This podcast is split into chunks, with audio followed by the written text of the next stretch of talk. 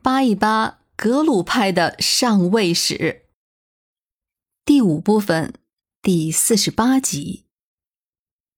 在四世班禅的努力下，格鲁派获得了公开寻访四世达赖转世灵童的机会。按照乃琼护法神的神谕指示，他们将目光瞄向了琼结地区。那个躲在寺院中的小小的孩童，妥妥的是来自琼杰家族，自然就引起了格鲁派的重视。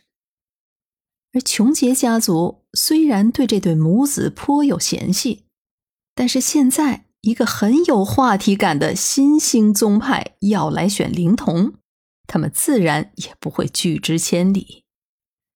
就这样，这个避难中的孩子就入选了转世灵童的行列。当然，其他教派也有活佛在寻找转世灵童，像噶玛噶举派。主巴噶举派都有，这个孩子也是候选，所以此时的琼杰家族还在观望，或者说也有可能是在讨价还价。就在这个时候，彭措南杰也没闲着，他虽然同意了格鲁派继续寻找四世达赖的转世灵童，但是在出现候选人之后。他就命人前去请这对母子到日喀则去，说是请，实际上怎么看都是绑架吧。其用意也是明显不过的。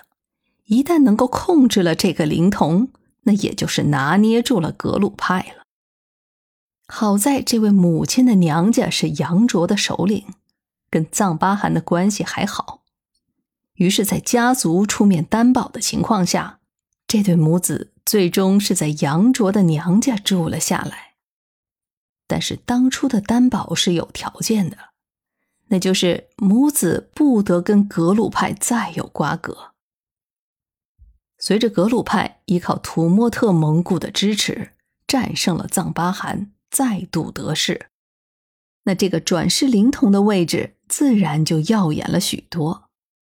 于是，就又出现了两个自称也是转世灵童的，其中一个也颇有势力，他是亚龙的一个叫做色马雄的地方首领的孩子，他还得到了格鲁派下密院的支持。关键的时候，四世班禅又出面了，他拉着下密院的堪布，就来到了藏北的热镇寺，在寺中的文殊菩萨的像前。以糌巴丸抽选，这就是所谓的神断。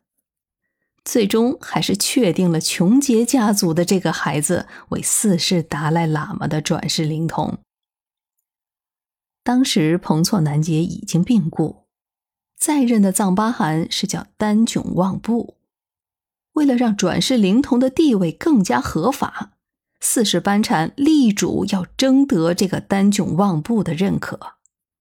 这肯定是困难多多，好在是有蒙古人在后面撑腰，丹囧旺布到最后也不得不点头认可。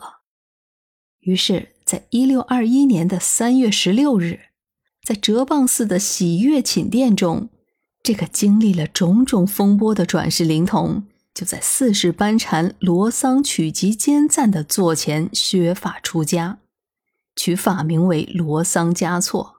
并正式坐床。至此，五世达赖总算是尘埃落地。在这里，我们要插一句：落选的灵童候选人也是有故事的，特别是那个有背景的。朋友们可以在藏传佛教的前世今生中搜索收听吧。不过，这边的五世达赖也没断了烦恼。现在的格鲁派的联盟内部又出了问题。格鲁派的传统盟友吉雪巴，他怂恿蒙古部落的代表，坚持要将五世达赖送往青海地区。蒙古部落当然是非常乐意的，但是格鲁派这边，主要是哲蚌寺的高层，肯定是不干的。双方争执了许久。蒙古人可没有那么多的耐心，他们就起了掳人的念头。哲蚌寺的僧人感觉情形不对，就赶忙将五世达赖给藏了起来。这一年，五世达赖才刚刚五岁，距离他坐床也不过就两个多月的时间。其实，这大概是第一次格鲁派内部在僧俗之间的权力争斗了。这里的僧就是以三大寺一众大堪布为代表的格鲁派高层。其实主要是哲蚌寺，是后来又加上了色拉寺。而俗就是世俗阶层，主要说的就是大贵族。在以后的两三百年，这种局面还时有发生。现在。格鲁派面临的就是内外两方面的压力，内部有僧俗的权力之争，而外部可就热闹了。西边有藏巴汗，东边有白利土司，北边还有却图汗。我们几次说到，活佛转世的灵童成长阶段是最容易出事儿的时段，这一时期的格鲁派。又一次验证了这个观点。为了保证生存，格鲁派想尽了办法，甚至包括五世达赖在内的诸多高层僧侣，也都纷纷施展了释放咒术、祈福攘灾的秘法。当然了，这些都不会有作用，出路还是在蒙古人那边。土默特部废了。那就只能寻找新的部落了。担负重任的还是哲蚌寺的那个强左，叫做索南饶丹的。他亲笔写了一封求救信，派人前出西藏，送到了青海。这一次，他找到的是卫拉特蒙古的和硕特部。